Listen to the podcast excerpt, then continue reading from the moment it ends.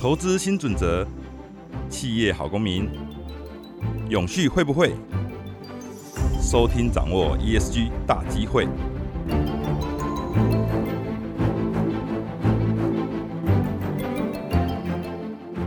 各位听众，大家好，欢迎又回到我们天下永续会。我每次这个呃来宾呢，我都他们都是笑说我口头禅就是今天请来一位很特别的来宾，每每一个都会很特别，但今天真的是很特别了。这个不是口头禅，因为这个智深科技的梁立醒梁董事长，董事长你好，你好，你好。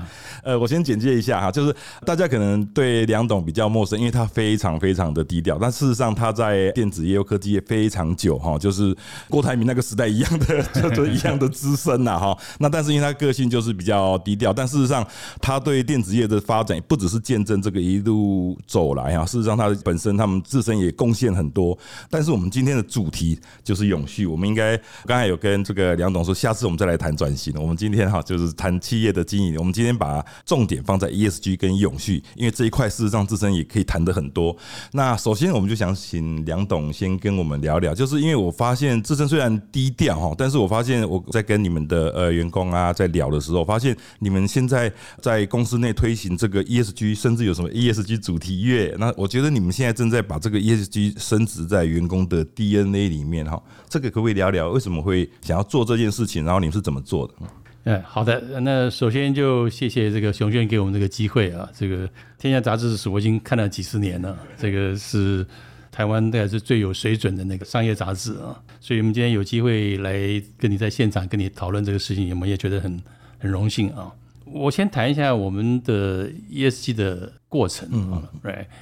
其实 ESG 前身是 CSR 啊，我们大概在十年以前就开始做做 CSR，那当时对 CSR 的内容其实也也不是很了解啊，因为当时 CSR 在不像今天一样，ESG 是个显学啊，这个所有的企业大大小小都在谈这个事情，CSR 十年以前比较少人谈啊，那但是我们认为说这是一个重要的方向啊。所以十年以前，我们就开始呃朝着方向去努力。那那当时就成立了一个 CSR 的小组啊，那个小组由我自己担任召集人。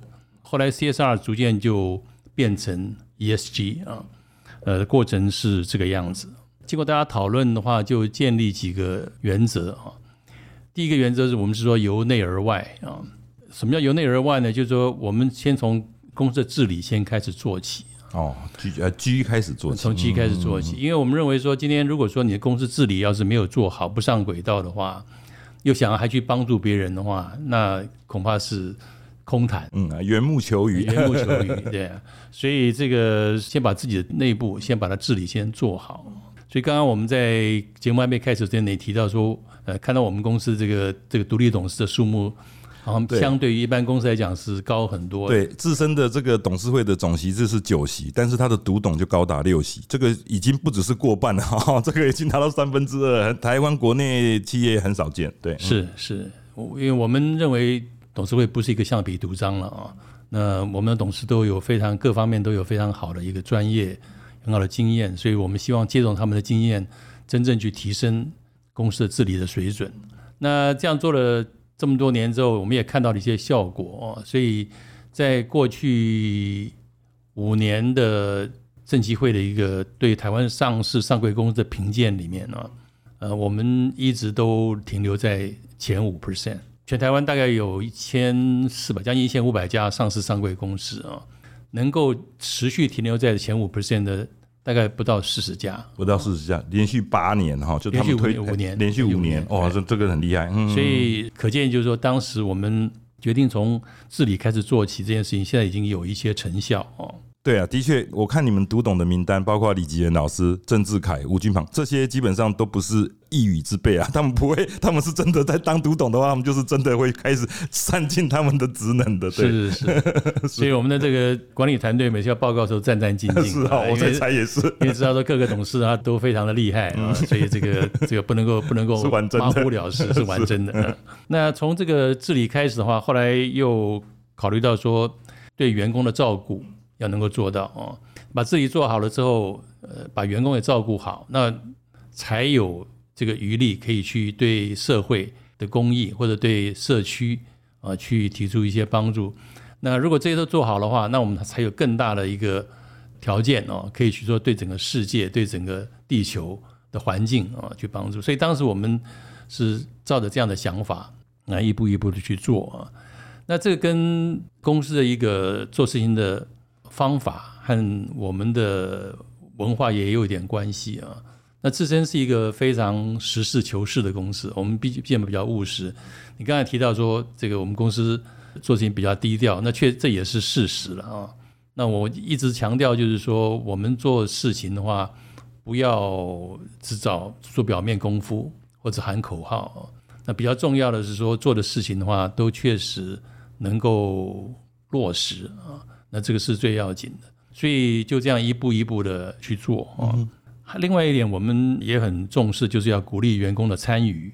那我们认为说，如果说把这个 CSR 也好，ESG 也好，看成是一个只有少数人去做的一个公司对外去做一些宣传的，或者做一些包装、包装的一些一些一些方法，这不是我们要做的事情。所以要做，就要大家都一起来参与。所以我们从第一天开始的话，就很注意啊员工的一个参与啊。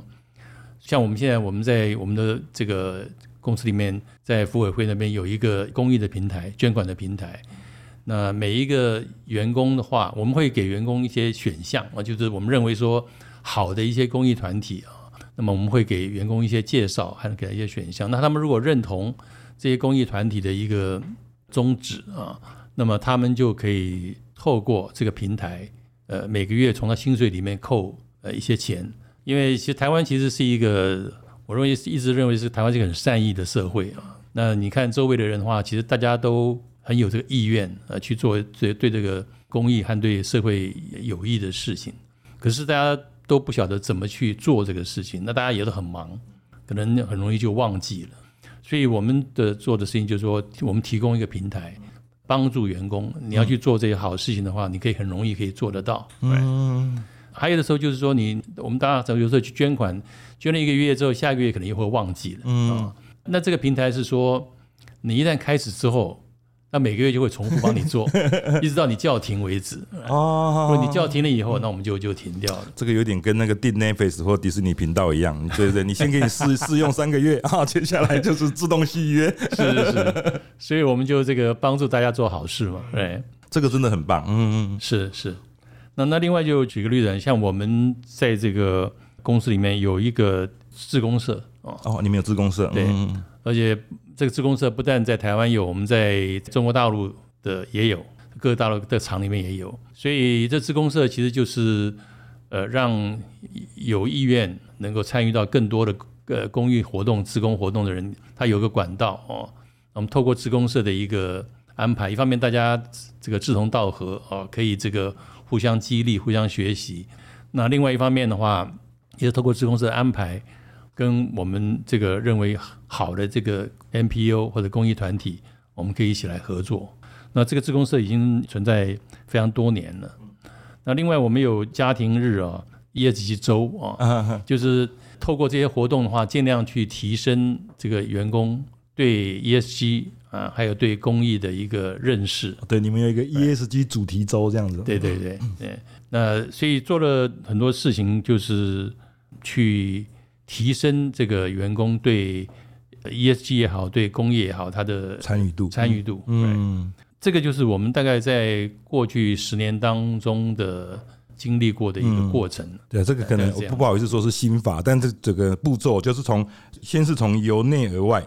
再来是员工照顾做好，再来就是促进员工参与这三个面向。确实，确实，呃，就是要照着方向去做。那过程里面，我们当然也有一些学习了。那就是说，怎么样做哦，能够把这个 ESG 的推动能够做得更顺利，做得更有效哦。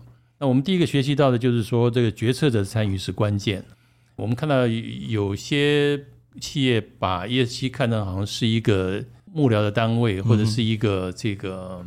事务的单位啊，我们不这样子想。我们认为说，这个 ESG 的话的最重要的关键就是决策者的参与。所以刚刚提到，我们当年刚开始成立 CSR 小组的时候，召集人就是我自己。嗯，那现在我们已经把 ESG 变成是一个部门哦，呃，它一个一个我们有有一个专门的一个部门，专门去负责管理和去推动呃 ESG 的一个工作。那我自己定期都还是会跟这个呃 ESG 的部门嗯会讨论，嗯啊，他们的进度嗯，以及推动未来推动的一个方向。所以自身他自己本身他没有成立基金会，或是说相关的之前就没有基金会，嗯我们一直没有成立基金会，中间也曾经考虑过，因为我们事实上跟很多的基金会、公益的基金会、NPO 的组织都有很好的合作的关系啊。那我自己的观察是，台湾基金会其实蛮多的，其实不缺 不缺一个基金会啊。真的。那我们就把自己定位成是说，作为这个基金会后面的一个支持者。嗯，对，其实董事长刚才一直提到说他们会找一些好的 NPO 什么让员工参与，是因为。呃，大家可能不知道，董事长自己个人他本身就是一个 很重要的，董事长自己本身也在这个呃诚志基金会当董事嘛，哈，然后跟军医交易平台这些基本上他都是一个很重要的天使啦，我应该是这样讲，所以他对也是军医的董事啊，你也是军医的董事，所以基本上董事长呃对于什么呃有很多哪些热心啊，或是说在哪不同领域哪些 NPO 或是基金会，基本上他董事长都个人都非常熟啦。然后因为像呃我跟那个呃社区里有那个执行长以涵林以涵也很熟嘛，对。他也经常提到董事长，就董事长在这一块基本上非常的热心参与，而且他参与的时候都很严谨，而且很投入哈。虽然他时间很忙，但是他事实上说，你只要来，就是会参与的非常的认真，所以他每次也是都很 很紧张的要跟你一起开会，是是，这个都是很好的朋友了，大家都是很好的朋友了。台湾有很多的这个年轻人，像三立了，像这个冠伟了啊，他们其实都很优秀了，这个他们。都其实放弃了自己有一些可以得到的一些名利啊，参与到这个这个 NPO 里面去。那我们作为一个企业，同时年纪也比他们大这么多，也应该要帮助和支持他们。所以，我们过去几年的话，自己个人也好，还或者说这个企业也好了，公司也好的话，其实都还蛮蛮积极参与到。是跟 APU 的合作。我我发现，譬如说，你们在讲员工照顾的时候，你们在呃疫情期间，你们会把军医的教育平台，然后让员工的子女也可以使用，这个就是一种很棒的连接。就是说，对员工来说，他他的小孩可能可以透过这个线上学习来那个不中断，然后你们也可以跟 NPO 有有一个呃互动跟合作这样子。嗯，你们公司应该很多这种东西啊。是很很多。我们举个例子来讲，像我们透过跟诚志基金会的合作。那诚志基金会现在它有一个它所在支持的一个学校是台东的桃园国小啊。那当桃园国小是它是在诚志基金会底下所，因为诚志基金会的一个它的理念是要去在台湾做这种特许学校的教育嘛，right？那其中有一个就是就是台东的桃园国小。那我们跟桃园国小已经建立了大概有有四五年的一个合作的关系了吧。那我们也很多次他邀请他们学校的师生到台北来，那我们也会同时也会到他们那边去，所以这就是一个我觉得参与的一个体现。嗯。就是一个参与的体现。对，这个听起来，因为我跟李老师，呃，就是陈志的那个副董事长李基仁李老师也蛮熟。我我觉得这个陈志基金会他们真的是带台湾的教育走出一个不一样的路啦。就是很多可能要废校的小学，然后他们进去以后，然后哎帮学校做转型，帮学校做重整。然后这个中间如果有企业的资源或企业的能量进去，是非常非常关键的。对，那那事实上自身就扮演一个呃很重要的一个也一样哈贵人或天使的角色。呃，我们休息一下啊，待会我们再继续回来继续。续聊哈，精彩的事情实在太多了。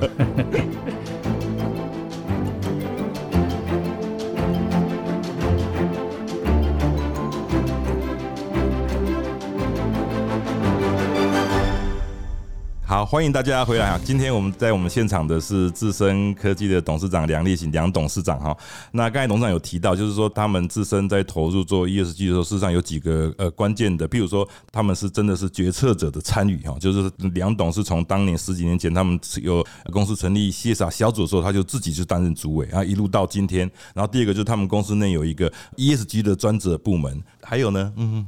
呀，我们另外一个想法就是说，呃，借力使力啊。但是不可否认的是说，ESG 到底它的内容到底是什么东西，现在并不清楚啊。ESG 的在国外推动的时间比较长，然后的话，这个也已经有一些的方法，还有一些做法是可以供我们参考的。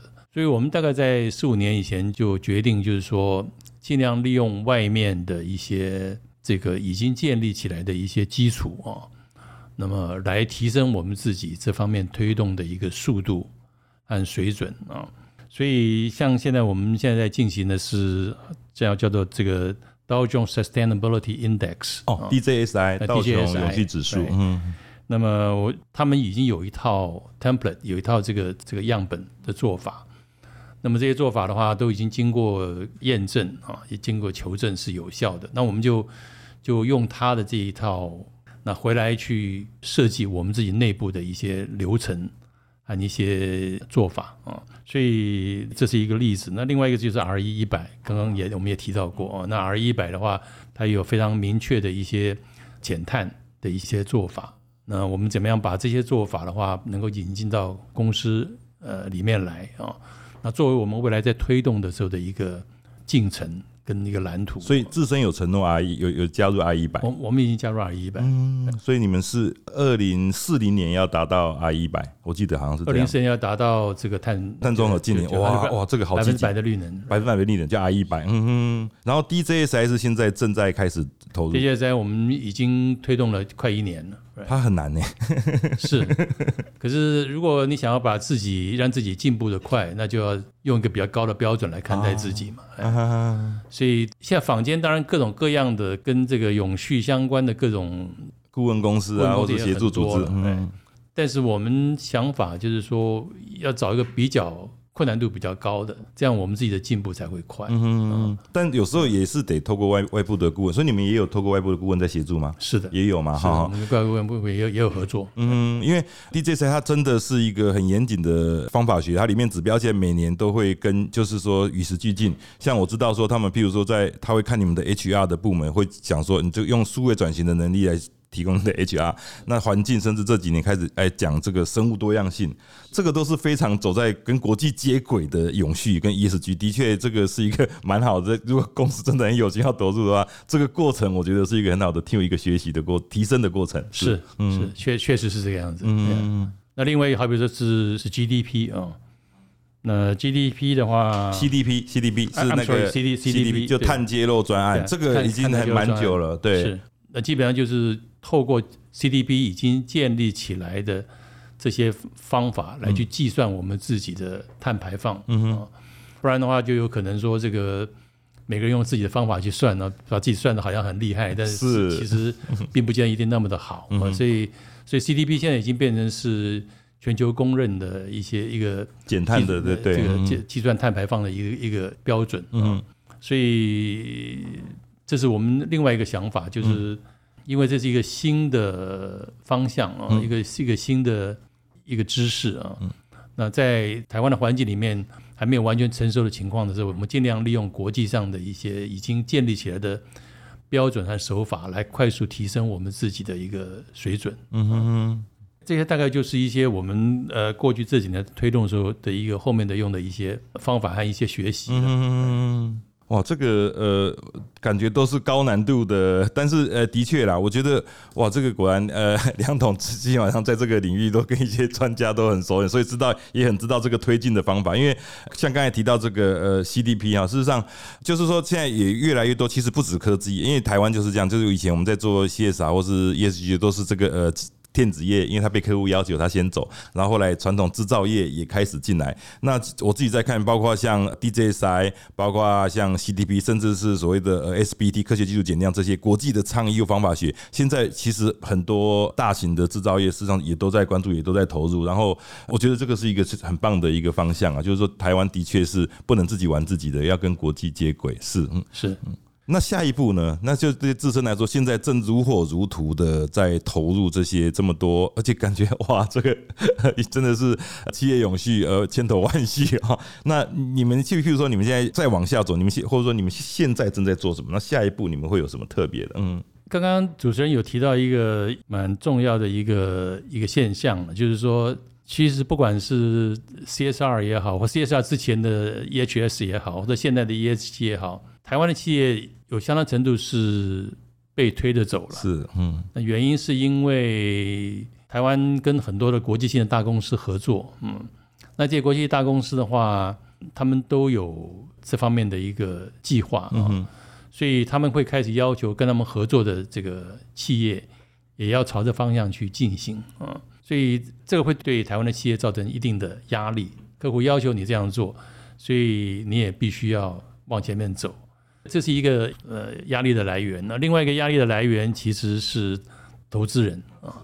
所以现在很多的这个，尤其是法人投资人，或者很多的这个国外的基金啊，他们都越来越重视啊，一个公司在 ESG 上面的一些呃作为，跟他的一个进度。对，大股东还会写信给这个老板，就是说，哎，我们今年很重视这个 那几个面向。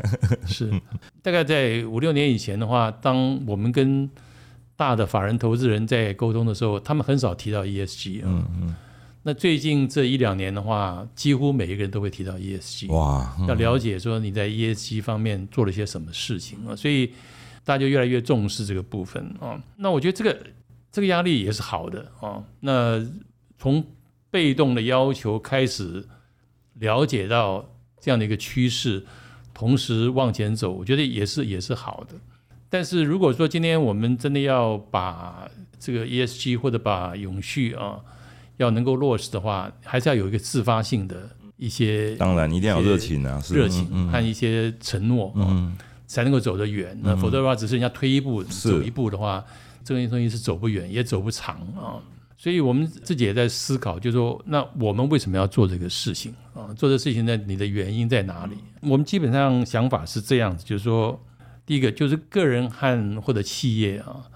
在成长的过程里面，都会受到社会跟大环境的栽培。我们所有的人的话，都是台湾的大环境的一个产物。是没错，嗯，我们在在成长过程里面，不论是透过学校也好，透过这个教育也好，透过这个工作也好，呃，我们都受到这个大环境的一个栽培和和培育啊，所以应该要回馈啊。嗯，我认为回馈不是一个施舍或者不是一个异行啊，我认为这回馈是一个。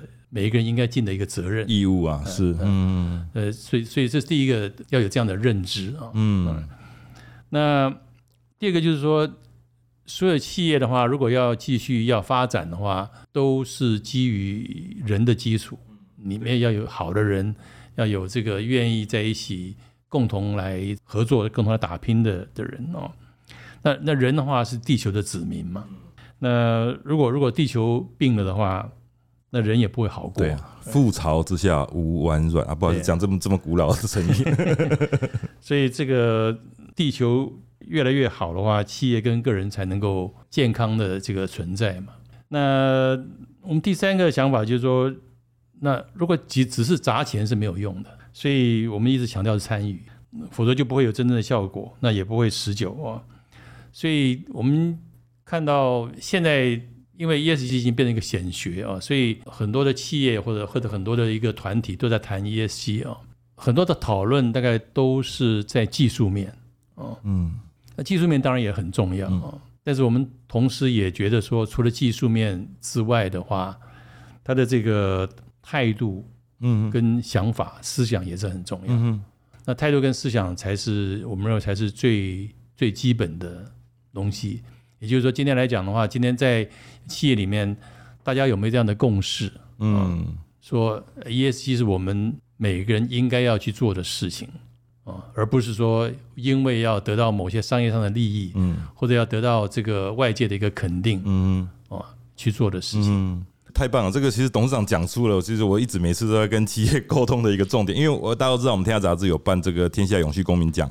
那有些企业会说：“哎，我不想参加奖项，我参加奖项我没必要去这个追逐这个排名，然后什么。”但事实上，做这个调查的基本上并不是说要要。我觉得对企业来说，这个出发点真的是非常重要，因为有一些企业他会觉得说：“哎，我把我自己的事情做好就好。”但事实上，董事长讲出一个很重要的概念：我们企业在这块土地上，用这块土地的空气，用这块土地的劳工，然后用这个土地的。资源基本上，你本来那是因为以前资本主义没有把这个算进去。你在这个土地上消耗的，还有你造成的污染，甚至你对员工的这个，你都是你的成本。你这本来就是你要回馈，而不是说，呃，因为我之前也听到有人说，哎，那为什么不会去要求，譬如说一个人他的那个所得，然后去贡献给做捐出来？其实这是不一样的。你企业事实上，你在这个社会上，你是。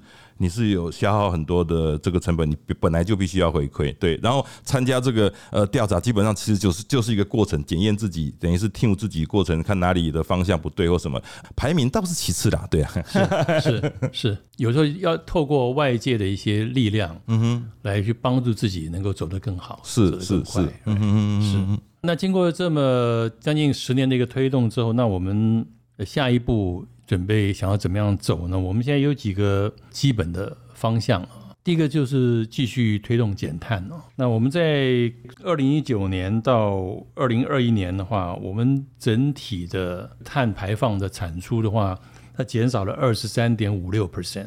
哇，这么多啊！是在这个，因为是刚开始，机器比较低。是 是是，在刚刚才统计的时候，这个对。可是在这段时间当中的话，我们的产出，也就是我们的呃营业额的话，大概大概上升了呃将近差不多三四十 percent。哇哦，那这样一来一回，的确一来一回的话就很可观了啊。所以所以那这这个部分就是碳排放的部分，我们会继续推动啊，每年。都设立一个很清楚的目标啊，我们继续去去推动啊。那第二个就是导入绿色设计啊，呃，所谓绿色设计就是说，今天设计的过程里面就考虑到这些呃能够重新重复使用的材料，嗯，或者是说考考虑到这些是用一个比较友善的材友善的友善的这个材料，或者碳排放呃比较少的这个这个材质来做。那这个也是一个新的趋势啊，故也称它是绿色设计啊。是，嗯。那所以不论从材料的选择，不论从这制成的一个上面来讲的话，都在设计的时候就去开始去把这些纳入到你的呃流程里面。否则等到你的这个设计做完的话，你这个产品已经出来了，你要再去改就很困难。哦，所以你们在研发阶段，你们现在开始帮他们导入设计的思维就对了。嗯，是的，嗯。这一部分我们也看到，一方面也是有看到越来越来越来越多的客户，嗯，也开始注注意这方面的一个事情。我记得我大概在一年以前跟一个全世界很大的一个电脑的一个制造商，大概是数一数二的大的，它里面的供应链的最资深的主管，那我就问到他们说：“我说那对于未来一两年，那你们最重视的是什么事情啊？你们希望你们的供应商？”呃，能够能够带给你们怎么样的东西啊？那他谈的第一件事情就是环保的材料。哦，品牌，你说这个是品牌？这是品牌商，这是品牌商。对，所以可见现在整个供应链的话，现在对于怎么样做出一个对环境友善的产品，现在的共识是越来越高。嗯嗯，对，这当然是一个非常非常好的一个现象哦。我自己个人认为，再下去的话，我们要还要再做的事情，还包括一些其他事情。呃，举个例子讲，我们现在第一个，我们现在已经把 ESG 的话，我们把它提升到整个公司的策略的一个层次啊。我们在我们的董事会的一个今年的工作重点里面。ESG 的进度已经是他的工作重点之一。哇，这个把这个 ESG 列为董事会里面的工作进度盘点，哇，那个就会定期追踪了嘞。是，所以像我们的这个江副总的话，他每年的话一定至少会有两次要向董事会报告。哦。年初的时候要向董事会报告今年的计划，计划。年终的时候我要做一个 update，嗯，让董事会知道我们的进度，呃，是不是按照计划在进行。到了年底的时候，要做下一年度的报告，以及本年的一个的整个结论。结论以这样的方式去推动的话，就是说，它已经是一个整个公司一个在策略层次的一个重要的事情啊。而且不光是说说而已，你要有明确的推动的计划和目标。嗯哼，到到了年底都要回来结算，看到底这目标有没有做到。嗯，所以这个这个也是我们现在在做的另外一件事情。我甚至认为。至少以我们的产业来讲，长期来看的话，我认为这个整个永续跟 ESG 的话，会影响到未来整个供应链的一个布局。所以当时大家一窝蜂全部都跑到中国大陆去，原因是因为中国大陆低廉的人力嗯，便宜的土地跟低廉的人力，对，充沛的人力，嗯，那充沛的，对对对，可以供应啊。那这个当然也造就了台湾这科技界很多的这个大的公司。但是随着时间过去的话，我觉得未来的供应链的建制的话，你能源的一个结构，嗯，里面是不是有有绿电嗯有有绿电啊？绿能在里面占的比重是多少？以及我们现在看到另外一个趋势，就是说在地化。我们看到越来越多的客人叫做 in region for region，在当地的区域供应当地的市场。哦哈哈那后面一个一个思考也是说，这样的话可以把这个运送的成本和尤其在运送过程里面所消耗的能源可以降到最低啊。所以这些我认为，如果我们往前看个五年、十年的话，这些东西、这些条件呢、都会变成未来这个供应链在布局的一个重要的考量。嗯，跟现在跟今天的话，大致还是以成本为考量的这样的一个做法，会有相当大的不一样。哎、这真的是有一种典范转移，或者说革命性的变革。因为我我之前就在研究说，哎、我觉得现在的企业跟十年后的企业，第一个是它的存在社会的价值不一样了，就是大家以前都看高股价的啊、高获利的啊，但但是现在会看它跟社会的影响力，然后。这个董事长讲的这个是包括营运思维，其实上也在产生变革。希望台湾有更多、越来越多企业家都像你一样有看到这件事情。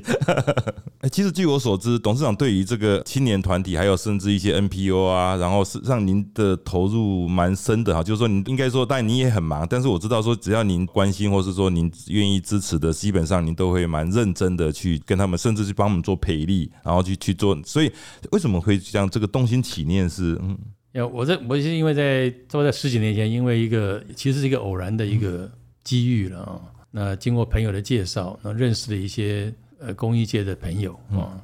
对我来讲是一个当时一个是一个蛮新的经验，在之前我没有这方面的经验。对，因为你们你们都只能投投入在事业啊。这个做完工作以后，大概就精疲力 尽。对啊跟他们接触以后，就觉得看到一个不同的世界啊，看到一个不同的人生啊。那其中有些人的话，其实过去也是很成功的企业家啊，那么后来就投身到公益里面去啊。